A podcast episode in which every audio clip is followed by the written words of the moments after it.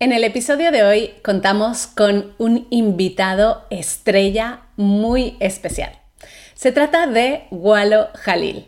A Walo lo conocimos hace algunos años cuando trabajaba para un proyecto como director de operaciones aquí en Barcelona. Y la verdad es que desde que lo conocimos conectamos con él, hemos trabajado con él en varios proyectos y nos encanta su presencia, nos encanta su forma de comunicar, nos encanta la cantidad de conocimientos que comparte de forma altruista con mamis digitales y la verdad es que nos llena de energía. Y queríamos traerlo al podcast para que nos cuente su historia de reinvención, todo lo que ha aprendido a lo largo de los años, viviendo en multitud de países y cómo ha conseguido él su propia reinvención superando a su propio síndrome del impostor. Así que no te pierdas este episodio que tiene mucho, mucho, mucho valor. Vamos a escucharlo. ¿Te gustaría embarcarte en un viaje que te permita reinventarte para conciliar? Si es así, te invito a que vengas a nuestro evento gratuito, El Crucero de la Reinvención.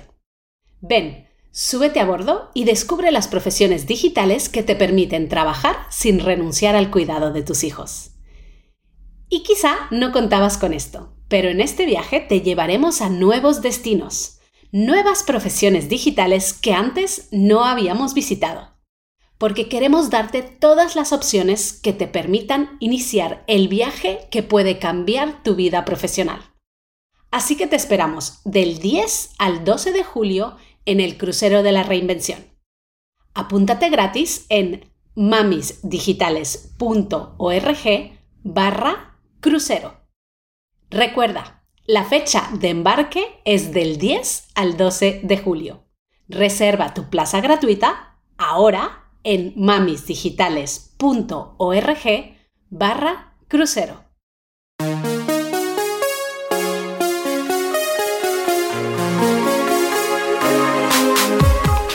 Bienvenida a Madres Reinventadas, presentado por Billy Sastre, un podcast para madres que están redefiniendo el concepto de trabajar sin renunciar a su vida familiar.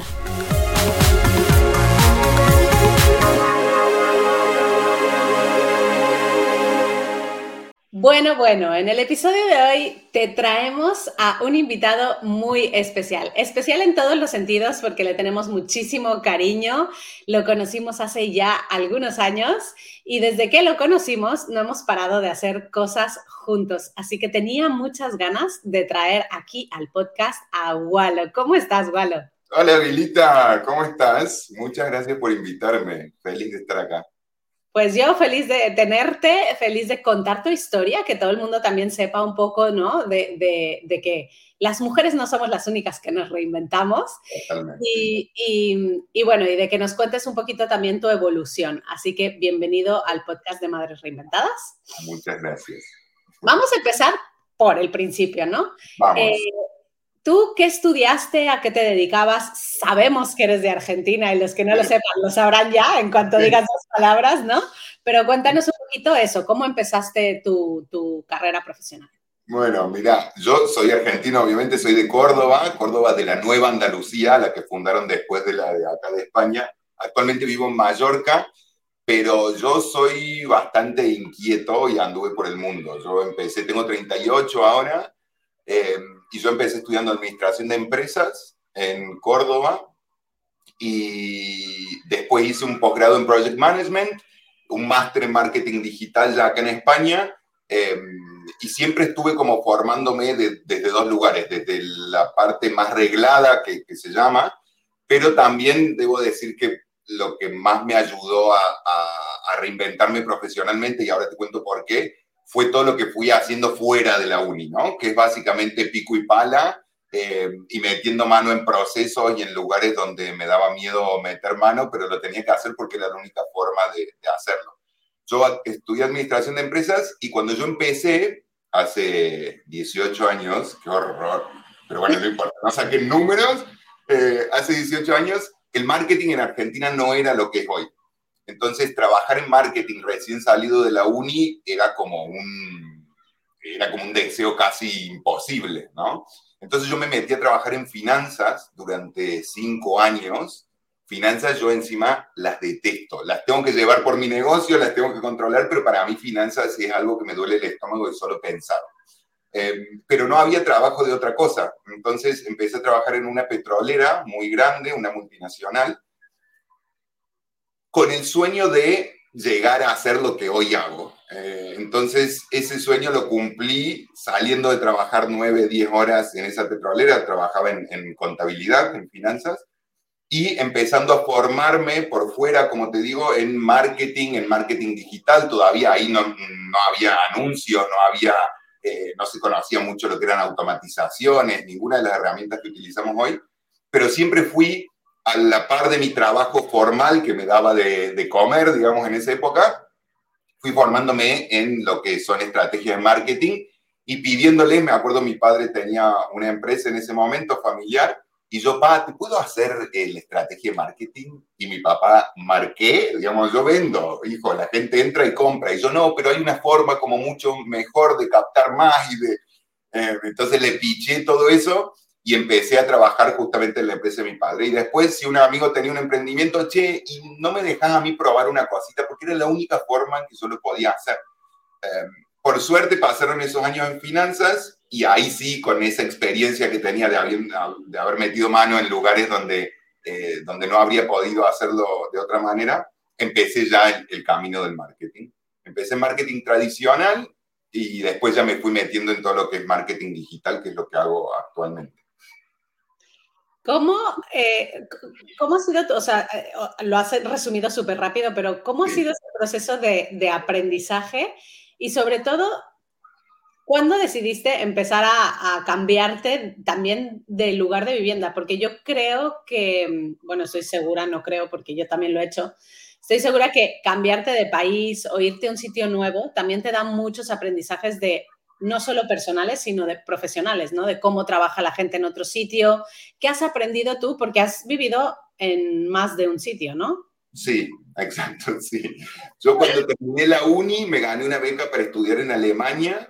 Yo soy de Córdoba, me fui a trabajar esta petrolera cinco años a Buenos Aires, que aunque no lo crean, irse del interior de un país a la capital ya es un cambio cultural bastante grande, ¿no? Entonces irse a una gran ciudad, si bien Córdoba es muy grande, irse a una ciudad más grande ya te, te expone a un montón de cuestiones eh, en la que estás vos solito y tus pensamientos viendo, digamos, cómo, manejas todo eso. De hecho, me acuerdo, eh, en ese momento tuve, eh, tuve mucha ansiedad, em, tenía vértigo, tenía mareos, pero porque me generaba una incertidumbre y yo era muy jovencito. Yo a los, a los 21 eh, que por ahí para uno no es jovencito, pero bueno, para mí irme de mi casa, irme de mi mamá, de la comida de mi mamá, de, de todas estas cosas, era como un... Eh, era como muy fuerte. Y las que estuvieron en la convención ya le conocen a mi mamá, que la Rebeca, que para mí es una madraza, mi mamá y mi papá son como mi refugio, ¿no? Pero ellos también me, me impulsaron a, hijo, anda a conocer el mundo, siempre vamos a estar acá, vuelve cuando quieras, pero nosotros no lo pudimos hacer, vos lo tenés que hacer. Entonces me pegaron esa patadita eh, en el traserito que necesitaba y me fui a Buenos Aires. Cuando antes de irme a Buenos Aires me había ganado esta beca para irme a Alemania un año y ahí sí fue un cambio cultural muy grande, porque de Latinoamérica a Alemania, no te digo a España, te digo Alemania, eh, fue, fue brutal. Y como vos decís, no solo profesionalmente, sino parte de mi reinvención fue personal.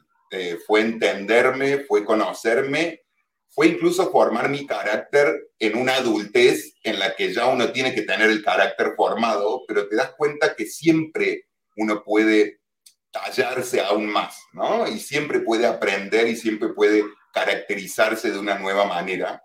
Eh, y sobre todo en, en, cuestiones de negocios es muy interesante aprender y creo que eso es, es muy positivo en mi perfil cuando trabajo con clientes, entender lo que vos decías, cómo se hacen negocios en diferentes partes del mundo. Eh, porque no es lo mismo tener una reunión con un alemán que tener una reunión con un mexicano, que con un argentino, que con un español. Entonces, eh, eso también te forma y te da muchas herramientas incluso para después llevar a otras reuniones o a otros ámbitos de tu vida eh, y formarte desde otro lado. Cuando terminé en Alemania me volví a Buenos Aires, después me fui a vivir un año a Australia, en el medio seis meses en Estados Unidos, eh, después me fui a Barcelona y ahora estoy en Mallorca. Eh, lo resumo porque si, si, me pongo acá a contar de mi vida se, van a querer morir, se van a pagar el, el episodio. Pero, pero fue, fue interesante y en cada lugar donde voy yo siento que mi, que mi espíritu personal y profesional como te digo, se va tallando de una forma absolutamente diferente. Eh, incluso ahora que yo llevaba viviendo cuatro años en Barcelona, ahora me mudé a Mallorca, a una isla en donde culturalmente es diferente a la península, aunque muchos no lo crean, y es reinsertarme de nuevo y desafiarme de nuevo. Y por ahí yo pienso, che, a los 38 años, ¿quiero seguir desafiándome? Y siempre mi respuesta es sí. Eh, porque a mí eso es lo que me mantiene, lo que me mantiene vivo, ¿no? Es lo que me mantiene activo.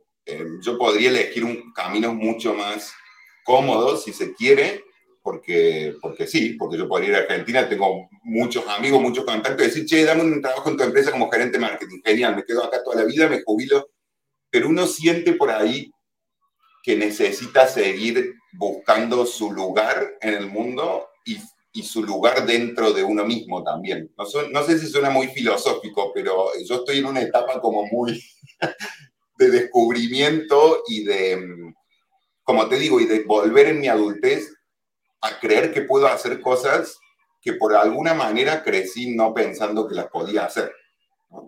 Me eh, encanta, Walo, porque todo lo que cuentas es el proceso que pasa en muchas mamis digitales, ¿no? Hay muchas que que llevan años trabajando en la misma empresa, llevan eh, años haciendo lo mismo y de repente dicen que hay otro, otro, otro camino, ¿no? Que hay otra forma de trabajar, que hay otras maneras de hacer las cosas en donde yo también puedo, ¿no? Elegir, pues trabajar y, elegir desde dónde trabajar, que es algo que, que muchas sueñan, ¿no? Pero eso tú también lo hiciste, Gualo, porque cuando nos conocimos en Barcelona, tú trabajabas para alguien más y hacías todo lo que hacías y todo lo que sabes que, eh, que es muchísimo para otra persona. Y después dijiste, oye, ¿por qué lo voy a hacer para alguien más si lo puedo hacer para mí, ¿no? Tener mis clientes. ¿Cómo fue ese proceso? ¿Tuviste el famoso síndrome del impostor o ya con toda la experiencia que tenías dijiste, nada, ya es fácil esto? Yo creo que nunca lo dejo de tener eso. La cuestión es que el síndrome del impostor uno se tiene que amigar y sentarse a tomar un café y decir, escúchame, me vas a venir a molestar X veces al mes, pero yo te voy a tratar de no atender el teléfono, ¿no? Eh, yo, como dijiste, estaba trabajando de, director de operaciones cuando los conocí a ustedes y un poco fue, eh, fue una, obligación para mí eh, descubrir este nuevo camino porque pandemia, despido, reducción de personal y demás. Y yo de repente dije, ¿qué hago? Digamos, yo venía haciendo formaciones, tenía mi agencita siempre que iba haciendo cositas, pero mi, mayor ingreso venía de, la relación de dependencia, de trabajar para empresas. Em, y me acuerdo que me senté en mi piso en Barcelona, recién despedido, y sentí como un vacío y, una, y, una, y un desazón, un, eso, creo que un vacío es la perfecta descripción. Y dije, ¿y ahora qué? Y empecé a abrir LinkedIn, InfoJobs y todo eso. Y después dije, para, banca la mecha. Porque vos estás buscando, justo lo que dijiste vos, vos estás buscando que alguien te contrate para que le hagas cosas a ellos.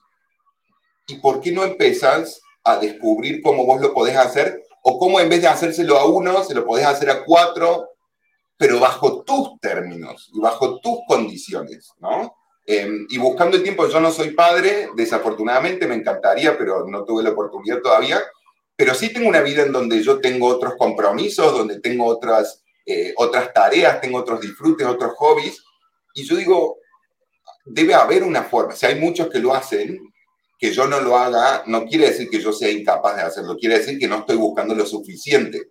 Y ahí es cuando viene esa cosa que decís, bueno, pero si los otros hacen es porque deben tener mucha experiencia o porque deben haber aprendido esto. Bueno, lo aprendo. ¿Qué, problema hay? No, porque tienen una página web y yo no, me la hago. si yo le hago página web o, me hago un curso para hacer una página web.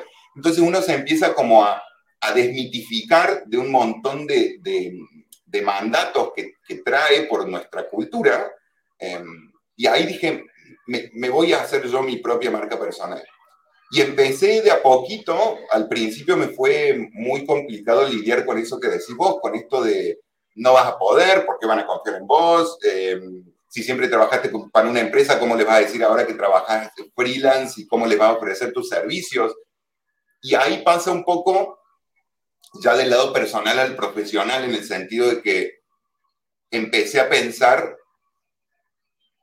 yo como un negocio, que es algo en lo que muchos fallan, ¿no? Una cosa es pensar que uno tiene conocimientos y los puede aplicar y otra cosa es creerse que uno tiene un negocio y que yo soy, a partir de ahora yo soy mi negocio. Eh, es como cuando, viste, lees un artículo de Jennifer López em, aseguró sus piernas por 30 mil millones de euros. Sí, porque Jennifer, las piernas de Jennifer López son su negocio. Mi cerebro en ese caso y mi conocimiento, porque piernas para asegurar no tengo, pero en ese momento mi conocimiento era mi mayor activo. Entonces yo dije, mi negocio soy yo. Y ese fue como el, el, cambio, el punto de quiebre en donde yo empecé a dejar de pensar como una persona formada que tenía conocimiento sentada en el living de su casa recién despedido, empecé a pensar como un emprendedor que tenía conocimientos y que lo único que necesitaba hacer era aumentar esos conocimientos y saber cómo venderlos a la gente que los necesitaba. Entonces, ese, ese switch fue el que me ayudó a sentarme con mi, con mi impostor, em, que se llama Aldo, por cierto, yo le puse nombre. Me encanta. Le puse nombre y es como que, Aldo, no me vengas a, a, jorobar ahora, porque estoy pensando en el próximo embudo que tengo que hacer, en el próximo lanzamiento, en el próximo... Y cuando uno se habla con, con Aldo, como quieran ponerle, eh, empieza a entender que las únicas barreras que nos ponemos son las barreras que nos ponemos a nosotros mismos o que en algún momento de nuestra vida, por X, por H por B, eh, la vida nos las puso, pero que son barreras que son 100% eh, rompibles. Yo me acuerdo, Billy, en la, en la última convención de, de Rosita, de Paraguay, que habló ante todas las mami, fue brutal. O sea, yo creo que madres tienen que, tienen que pasar por ese proceso de, ir a, a, una de a uno de estos eventos porque para mí fue tan em, esclarecedor, y mira que no soy madre, pero me encantó ver justamente eso, que Rosa se paró y dijo, mira, yo estoy cansada porque no puedo, porque siento que no avanzo, y entre todos y todas le dijimos, che, eso está en tu cabeza, porque si yo avancé, yo no soy Einstein, yo avancé, pero porque hablé con Aldo y le dije, Aldo, no me moleste que estoy avanzando. Entonces, creo que eso es lo más importante, mucho más importante incluso que lo que sabemos hacer. Mira lo que te digo, ¿eh? creo que es mucho más importante cuidar eh, a Aldo que, em, que lo que sabemos hacer. Porque lo que nos detiene no es lo que no sabemos hacer, es lo que nos decimos a nosotros que no podemos hacer. Super frase, me encanta. Mm. Por cierto, la mía se llama Carmen, ¿eh? Yo también le tengo el nombre a mí. Te amo. Nombre, nombre y dibujito y todo. Y también le digo, eh, tú tranquila, ¿eh? Claro. es, es bonito y yo creo, y yo creo que es súper importante que las madres que hoy y ahora mismo nos escuchan, escuchen a dos personas que son profesionales, que están ya, eh, que, que, igual pueden ellas verlas y, y decir, Buah, yo nunca voy a estar en donde están ellos o están muy arriba, mm, tal.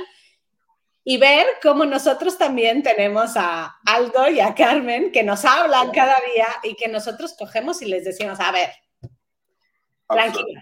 Carmen, tranquila, siéntate ahí, que yo voy a estar aquí.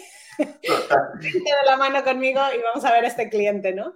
Pero al final es así, ¿no? Y, tener conversaciones con, con, ellos, ponerles nombre, es algo que yo aprendí eh, con Maite Isa y ah, que me ayudó muchísimo. Y la verdad es que eh, me encanta, me encanta tener, ponerle un nombre porque es como que la desmitificas. Total. ¿No? Es como que lo, lo, haces más real. Totalmente. Pues Mi, sí, mira, sí, Carmen, me estás hablando ahora mismo, pero... Mmm, No, o venga, va, te escucho un ratito y luego ya te callas que me pongo a trabajar, ¿no? Exactamente, sí, sí, es esa, esa personalización o personificación de, de, algo que, que uno no quiere escuchar y que lo ignora, pero cuando uno le da entidad, lo empieza a manejar desde otra manera, lo empieza a manejar desde otro lugar, eh, desde un lugar mucho más eh, físico y hablado, no, no de evasión total, ¿no? Entonces, eso es importantísimo, para mí es, es fundamental. Me encanta, Walo. Oye, bueno, tú ya has estado aquí, has conocido a nuestras mamis digitales. Sí. Vas a estar dentro de muy poco en un evento en el que nos vamos a ir de vacaciones. Sí, me encanta. Y nos vas a presentar una profesión nueva para mamis digitales que para mí, o sea, es que es, yo creo que una de las personas más importantes en un equipo. 100%. Cuéntanos un poquito qué es esto, qué hace un project manager eh, y cómo puede integrarse dentro de un equipo y por qué también es una profesión ideal para trabajar eh, como trabajamos todo en Mamis Digitales, ¿no? A distancia y, a lo mejor con uno o con varios clientes. ¿Cómo es? Mira, un project manager es justamente una persona que vela por la llegada a buen puerto de un proyecto, ¿sí? Eh, lo interesante del project management es que trabajamos por proyectos, como lo dice la palabra, entonces es una cuestión que tiene inicio y que tiene un fin, ¿sí? Entonces, eh, el project manager es el que se encarga de gestionar todos los recursos y los activos que van involucrados en un proyecto y asignar tareas, asignar recursos, medir, controlar y finalizar y entregar el proyecto. ¿Sí? ¿Qué es lo primero y lo que a mí más eh, me preguntan de, Project Management? Porque yo, como te digo, soy posgraduado en la Universidad de Buenos Aires de Project Management y yo soy Project Manager en muchos clientes. Yo actualmente tengo ocho clientes, ocho proyectos abiertos. Eh, y uno es de química, literalmente para una farmacéutica. El otro, muchos son de infoproductos, ¿sí? El otro es una clínica dental que estamos haciendo captación de pacientes y ampliación. Los nombro para que entiendan cuál es la diversidad de, esto. ¿no? Em, y el otro, por ejemplo, son em, dos wedding planners, ¿no? que yo actualmente estoy trabajando. Entonces la gente me dice, pero igual entonces, vos conocés de bodas, conocés de implantes dentales, conocés de química orgánica, no sé qué. Yo no conozco de nada de lo que hacen mis clientes. ¿Entendés? Y esa es la maravilla del project management. Nosotros no gestionamos tareas operativas en donde nosotros llevamos adelante el día a día de la empresa. Lo que nosotros hacemos es, primero, con una reunión con el cliente, entendemos qué necesitan gestionar en un proyecto. Necesito crear una página web, necesito lanzar este producto, necesito ampliar esta sección de mi empresa. Entendemos el, el alcance del proyecto y nosotros Después desglosamos las tareas que tienen que llevar a cabo el equipo y las controlamos. En ningún momento yo me pongo a hacer fórmulas químicas para la farmacéutica. En ningún momento voy a la clínica dental y le pongo, le hago, le pongo implante a una persona. Sería ilegal, aparte. Entonces, esa es la magia del project management, que primero que es una figura muy importante porque hoy todas las empresas se están proyectizando. Hay muchas empresas que pasan a proyectizarse, a trabajar en comenzamos con esto y finalizamos con esto y pasamos a otro proyecto. Entonces es una figura que se necesita y mucho. Y aparte tenemos esa ventaja de poder trabajar en diferentes industrias, en diferentes ramos, en diferentes rubros, sin tener el conocimiento sobre esa industria en particular. Que después, para desempeñar nuestro trabajo, nos interese entender, obviamente, yo me fui, y esto siempre lo cuento, yo me fui un mes a la clínica esta de mi eh, de mi cliente y me senté en la recepción, en la clínica dental, y me senté en la recepción a escuchar a los pacientes. Me senté a escuchar a los pacientes, me senté a escuchar a los pacientes. con la wedding planner me voy a sus bodas y estoy ahí viendo. ¿Por qué? Porque uno entiende ahí cómo se dan los procesos, qué quiere ese cliente, escuchamos de otra forma y logramos después presentar soluciones para ese proyecto en base a lo que nosotros entendemos. ¿sí? Mm. Em, y el project management es una disciplina que, que hace mucho y está regulada por un organismo americano y un organismo inglés que se pelean en algunas cositas, en otras no, pero eso no importa. La cuestión es que el project management ahora tiene también una pata digital muy importante, porque ahora el mundo digital es proyectizado, o sea, todo lo que hacemos en el mundo digital es un proyecto. Eh, no son tareas repetitivas, iterativas. Todo comienza, tiene un fin y vuelve a comenzar. Entonces son diferentes proyectos. Entonces también conocer sobre estrategias digitales, modelos de negocios digitales, embudos de venta, automatizaciones, eh, mediciones, todas esas cosas eh, son súper importantes y son cosas que nosotros vamos a cubrir en, en, esta nueva profesión, de la cual aprovecho, ya lo hice por privado, aprovecho públicamente para agradecerte a vos Frank la confianza porque yo estoy encantado. Es el lugar que yo he encontrado en esta reinvención, que yo antes solo hacía tráfico, después solo hacía landing page y, ahora yo soy project manager. Yo no acepto propuestas de clientes que no sean para gestión de un proyecto. Eh, y me parece muy interesante poder enseñarles a, las madres cómo pueden hacerlo dirigiendo sus tiempos, teniendo sus horarios. Yo ahora, por ejemplo, 11, no sé qué, 11 y media, jueves, yo de acá después me voy a la playa. Con esto no quiero decir, ay, vivo en la playa. No, porque por ahí hay un sábado que trabajo toda la tarde. Lo que estoy diciendo es que yo manejo mi vida como quiero, porque el project management a mí me da la libertad de hoy gestioné proyectos a la mañana, sé que no puede pasar nada hasta la tarde, me voy una horita a la playa.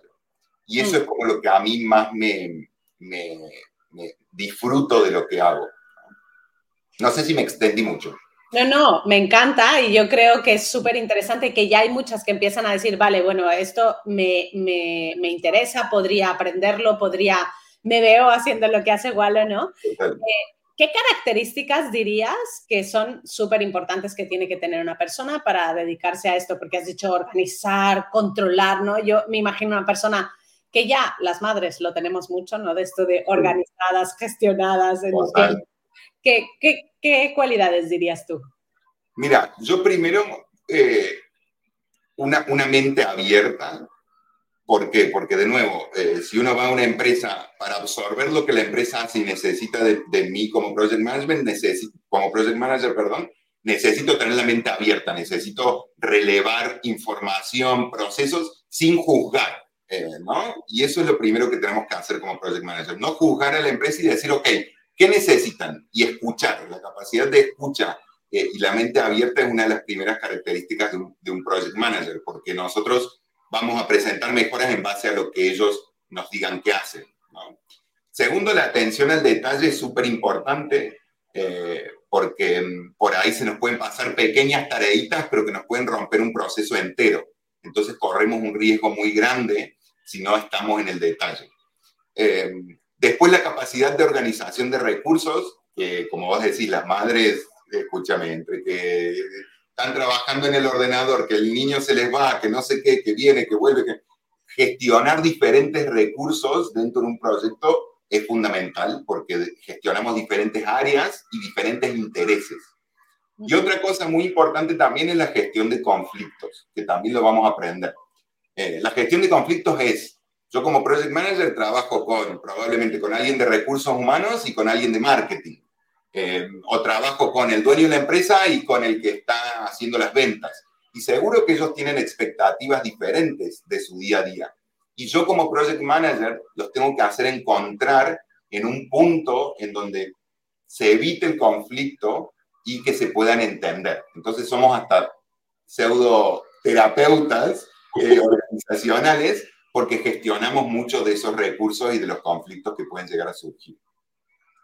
Me encanta, bueno, sabes que es una de mis profesiones estrella que a mí me gustan mucho, le tengo mucho cariño y que creo que es muy importante en una organización, así que estoy deseando ver la primera ola de la primera edición de Project Managers que salgan de tu mano.